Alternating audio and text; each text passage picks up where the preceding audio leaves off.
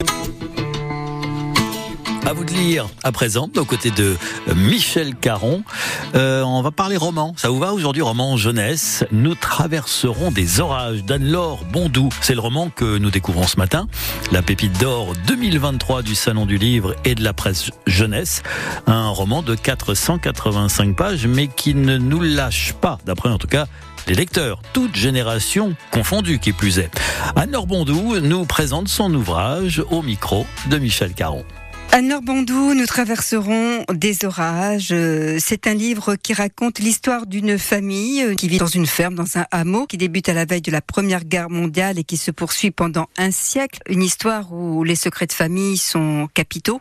Les secrets et les silences, c'est-à-dire euh, non seulement les secrets qui sont consciemment mis sous le boisseau, mais aussi tout ce qui n'arrive pas à, être dit. Et je me suis aussi inspirée de l'évolution de ma propre famille, hein, puisque mes ancêtres, euh, donc mes arrière-grands-parents, vivaient tous justement dans ce Morvan euh, qui m'a servi de décor pour le roman, ne savaient probablement pas lire ni écrire. Alors peut-être certains avaient un peu appris, mais euh, les femmes, c'est sûr que non. Et euh, travaillaient la terre, euh, ne possédaient rien, étaient des métayers. et en l'espace donc de quatre générations, puisque moi je, je suis née dans les années 70, eh bien, eh ben, ça a donné bah, des gens qui ont accédé quand même aux études supérieures et qui ont pour métier les mots et pas. Et, et, moi je sais rien faire avec mes dix doigts en fait. donc voilà, c'est comme dans beaucoup de famille, justement, cette évolution de la campagne vers la ville, de l'analphabétisme ou de l'illettrisme vers une, forme de culture. Euh. ce qui est également constant dans, dans cette saga familiale sur ces quatre générations, c'est la violence. Alors, violence de l'époque, violence de la guerre et violence de l'homme. Alors ça, c'était vraiment ce que j'avais en, fil rouge. Hein. Euh, ce qui m'intéressait, c'était d'essayer de voir dans quelle mesure les hommes de toutes ces générations-là, dans ma famille, donc mes arrière-grands-pères sont partis en 14, mon grand-père euh, a été mobilisé en 39, mon père est parti en Algérie,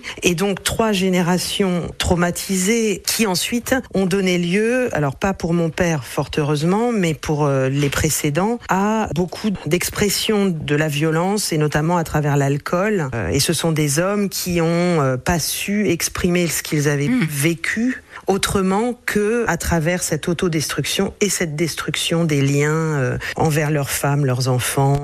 Est-ce que vous avez des, des retours de jeunes plus que d'adultes Alors pour le moment, les jeunes, oui, j'ai eu quelques retours effectivement de lycéens. Ils sont saisis en fait par euh, cette traversée euh, à toute allure, même si le roman est épais, il y a une sensation de vitesse que j'ai essayé de, mm. de, de, voilà de faire sentir au lecteur et de, et de sentir qu'en l'espace de finalement euh, assez peu de jours, il passe du noir et blanc à la couleur, il passe d'une époque où on avait à peine les, on n'avait même pas l'électricité à évidemment Internet euh, et que en fait ça s'est passé sur assez peu de temps en fin de compte et comment ça nous a bousculé et ils font bien le lien entre leur époque et les époques passées euh, en pouvant se réjouir de certaines évolutions bien sûr et puis en éprouvant une forme de nostalgie parfois mm. pour euh, d'autres choses qu'ils ont pu expérimenter à travers la vie des personnages. Chez Gallimard Jeunesse, c'est là qu'est publié cet ouvrage signé Anne-Laure Bondou, le titre Nous traverserons des orages.